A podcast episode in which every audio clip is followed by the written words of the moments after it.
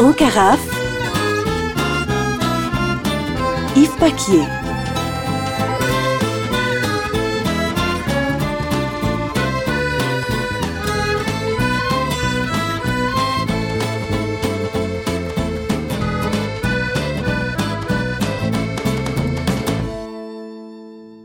En carafe vous emmène aujourd'hui dans le no-tourisme, la vie de la vigne, la vie de la cave, bref, un moment de joie, de bonheur et de partage d'une passion.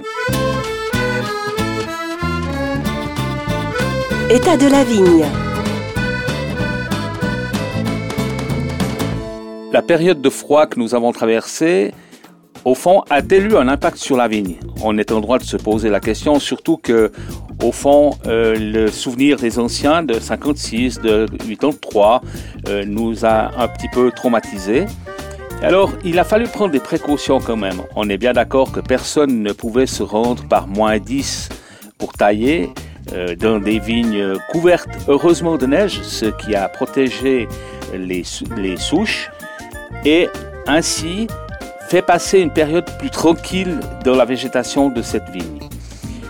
Actuellement, on ne peut pas évaluer très précisément les risques qui ont été courus, les risques qui ont euh, passé, somme, fait passer la vigne de l'état végétal à l'état mort, et nous serons prudents jusque, disons, au début de la végétation pour revoir quels sont les ceps qui vont reprendre vie ou ceux qui vont rester sur le carreau. Mais restons optimistes, surtout que apparemment, euh, actuellement, on peut être assez satisfait de cette situation. Il est clair que la neige est, est propice parce que d'une part, elle protège le sol du froid et d'autre part, elle permet d'alimenter en eau euh, pendant une période où la pluie évidemment est moins fréquente et où nous sommes un peu en déficit hydrologique. Donc euh, l'avenir va peut-être se montrer encore plus radieux, mais en tous les cas, pas trop de soucis pour cet hiver. Eunotourisme. Le mois de mars est propice à la mise en bouteille. On constate que après un repos et une vinification tranquille, mais relativement lente, les premières mises en bouteille vont avoir lieu dans les vignobles. Les vignerons, en général, ouvrent leurs caves et de plus en plus concoctent des programmes de visite, des informations, des accueils euh, plus ou moins euh, techniques, on peut dire, parce que les visiteurs posent beaucoup de questions. Nous, on vous propose maintenant, dans ce mois de mars, voire avril, de vous rendre dans une région proche de la Suisse romande qu'on connaît mal, le Bugey. Situé au sud de Culose, donc le long du Rhône, ce vignoble n'est pas connu, malheureusement, je l'ai déjà dit, mais c'est bien dommage parce qu'on y trouve des cépages anciens, tels la Mondeuse Blanche, qui, rappelons-le, est un des parents de la Syrah. Syrah née au bord du Rhône, plus bas, un côte On y retrouve du chardonnay, de la mondeuse rouge, de la jacquère, qui donnent des vins assez typiques, agréables et surtout très bien vinifiés. Notre coup de cœur et le caveau bugiste à Vogne. Un endroit absolument merveilleux, bien équipé pour recevoir les visiteurs. On va y trouver un musée de la vigne, aussi un musée des tailleurs de pierre, parce que c'est l'autre art de la région de Bugey, c'est la sculpture, et donc euh, manifesté par ce musée et présenté aux visiteurs. Dans cet endroit, géré par euh, quelques cinq vignerons, dont le leader est Jean Chaudet, eh bien, vous aurez l'occasion de déguster plus de 50 sortes de vins, 50 variétés, de vous y arrêter pour euh, y goûter le Dieu, qui est une saucisse qui est cuite sur la lie. Vous y trouverez aussi de l'eau de vie, de la lie et du mar, vieilli pendant 25 ans environ dans des barriques en chêne. Euh, ce mar est particulièrement agréable et c'est un des produits phares de cette région. L'autre produit phare étant représenté par des effervescents. Le 60% des vins blancs dans le département de l'Ain est transformé ainsi en effervescent, donc en mousseux si vous préférez. On y trouve un peu plus loin d'ailleurs un vin plus connu qui est le Cerdon, lui fait à base de raisin rouge. Je vous conseille aussi de prolonger votre route depuis Vogne en direction de Marigneux. Et là, vous aurez la maison des frères Tissot, qui euh, sont aussi des vignerons euh, très agréables et très ouverts. Vous aurez aussi la maison Angelo, Angelo dont un des fils est président de l'appellation Budget. Et puis vous pouvez terminer euh, dans cette cité merveilleuse historique de Belay, capitale du budget, qui a vu naître Antonin Bria-Savarin, auteur d'un livre remarquable sur la physiologie du goût. Certainement le dernier livre écrit avant la période prolixe que nous connaissons sur toute la partie gustative de notre vie. Le monde du vin. Comment ne pas évoquer les concours consacrés au vin Ils sont nombreux, de qualité pas toujours égale, mais ils répondent à deux besoins. Le premier est celui d'évaluer un vin dans sa valeur qualitative, de l'évaluer par rapport à une clientèle, c'est-à-dire l'importance de l'amateur euh, dans ses dégustations, l'importance du côté, disons-le, commercial et surtout qualitatif et goûteux. L'autre part permet, pour ces concours, aux vignerons de s'étalonner, de positionner leur vin et au fond de savoir si leur vinification était correcte, s'il n'y a pas des problèmes, s'ils peuvent corriger quelque chose. Et c'est là où la responsabilité des organisateurs de concours est très importante. Ils se doivent de restituer aux vignerons l'analyse par les jurés. On le trouve euh, parfois euh, sous forme de notes et on va avoir dans les guides euh, des notes de 0 à 20 ou de 0 à 100. Rassurez-vous, c'est pas mathématique, ça correspond bien à une notion qualitative. On considère qu'à partir de 80 points, on peut avoir une médaille de bronze, une médaille d'argent et ensuite une médaille d'or. Euh, médaille d'or, en général, c'est plus que 95 points sur 100. Ce qui est important aussi pour euh, les vignerons, de la part des dégustateurs, c'est que ceux-ci se donnent de la peine de restituer correctement euh, les, les, notes et correctement les appréciations.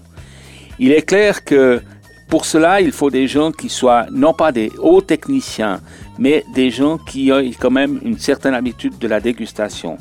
Donc, faites confiance au concours, même si parfois euh, ce n'est pas tout à fait mérité, et même si parfois il y a un peu d'abus sur la multiplication des étiquettes et des badges posés sur les bouteilles, signe de reconnaissance. Le client saura retrouver la valeur du concours lorsqu'il aura débouché une bouteille portant une médaille d'or et qu'il verra par lui-même si cette médaille est méritée. Interview. Bonjour Gérard Establet. Nous sommes ici un petit peu comme euh, au centre du Triangle des Bermudes. Nous sommes à Propriac petite localité très sympathique, euh, très chaleureuse, même euh, si aujourd'hui nous sommes sous la neige. Et pourquoi euh, on peut dire que c'est le triangle des Bermudes avec la notion de perdition en moins? Eh bien, c'est parce que nous sommes situés dans une région où on trouve l'appellation Côte de Ventoux l'appellation Côte du Rhône qui est à peu près un kilomètre et demi d'ici, Marindol, et puis les vins de la région de Buis-les-Baronnies, alors euh, peut-être que Gérard, euh, en habitant de la région, va pouvoir nous donner quelques informations sur ces vignobles presque périphériques par rapport à la vallée du Rhône, mais euh, très agréables parce qu'on y fait des découvertes absolument formidables. Oui, bonjour. Donc, petit village d'une centaine d'habitants, pour le situer, en Tronc-Provençal évidemment, à, deux pas d'Avignon, à un pas et demi du Ventoux. Donc euh, le soleil, le, bien-être. Et le bien-être, ben, effectivement, ce sont les mets et les vins. Les mets et les vins, avec, comme l'a dit euh, Yves, effectivement, la, périphérie des, Côtes-du-Rhône, puisqu'on on est en zone limite puisque à quelques pas, euh, et en plus des, vignerons vont élaborer des, côtes du Rhône rouges ou rosées à partir de cépages traditionnels. Et puis, si nous faisons quelques pas supplémentaires, nous allons arriver au pied du Ventoux, hein, euh, la plus grande montagne provençale du, sud de la France et qui en ce moment est enneigée et qui fait très froid mais qui n'empêche pas d'avoir des, belles qualités de, des vins des, côtes du Ventoux, où là on va retrouver effectivement les, différentes couleurs, euh, rouge, blanc, euh, rosé, avec ses particularités de, disons, de moyenne montagne, même si c'est à 1912 mètres d'altitude le, Ventoux, euh, que tout le monde connaît, puisqu'effectivement, lorsqu'on descend dans, le sud de la France, ben, on se fait un plaisir de gravir cette charmante montagne, où en plein été on croit qu'il y a de la neige, mais non, ce sont des cailloux de calcaire. Et qui dit calcaire dit effectivement euh, une ressource au niveau du sous-sol qui est autour du Ventoux avec des, caractères bien particuliers parce que chaque vigneron, vigneron va euh, faire sa signature et on va retrouver ben, tous les caractères de, cette montagne magnifique et où, on pourra associer ces, différents vins avec différents mets euh, provençaux. Mais dans notre petite région euh, des baronnies également, il y a des vins de pays euh, chaleureux, agréables, conviviales, euh, où on peut retrouver évidemment les, trois couleurs également et qui vont associer. Et la surprise, le plaisir que l'on a aussi que les mets euh, la truffe l'hiver, euh, les fruits euh, l'été, donc vous allez retrouver les abricots qui sont extraordinaires, encore un petit peu de cerises. Et puis le plaisir aussi pour la digestion, il y a le tilleul, le tilleul des baronnies, qui est extraordinaire à, ce niveau-là. Et puis évidemment, les baronnies, le nuancé. Vous avez les oliviers. les oliviers qui dit olive, qui dit huile d'olive. Et huile d'olive, vous savez très bien que bah, c'est encore le sud de la France. C'est la chaleur, c'est le plaisir. Et ben, moi, je vous conseille de, venir dans cette région, la découvrir. Et puis en repartant, ben, vous pouvez partir avec un peu d'huile d'olive, un peu des vins de, la région. Et quand vous serez chez vous, ben, ce sera encore un petit peu de soleil. Je sais bien qu'en Suisse, il y a toujours le soleil aussi. Dans le cœur, évidemment.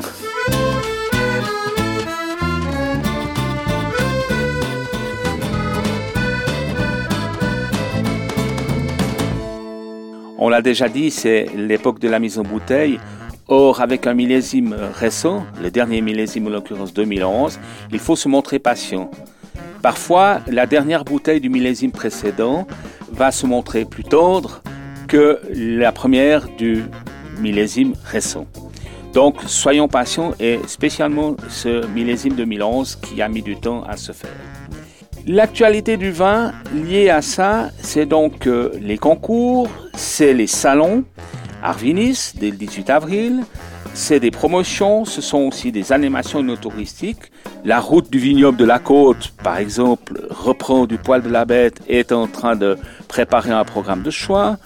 Euh, il y aura les journées portes ouvertes des caves vaudoises les 25 et 26 mai.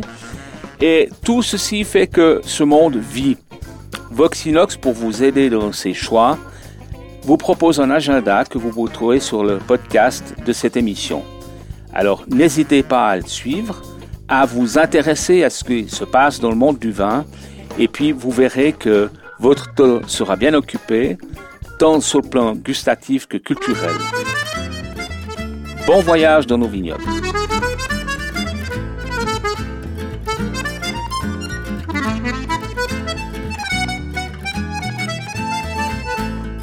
Thank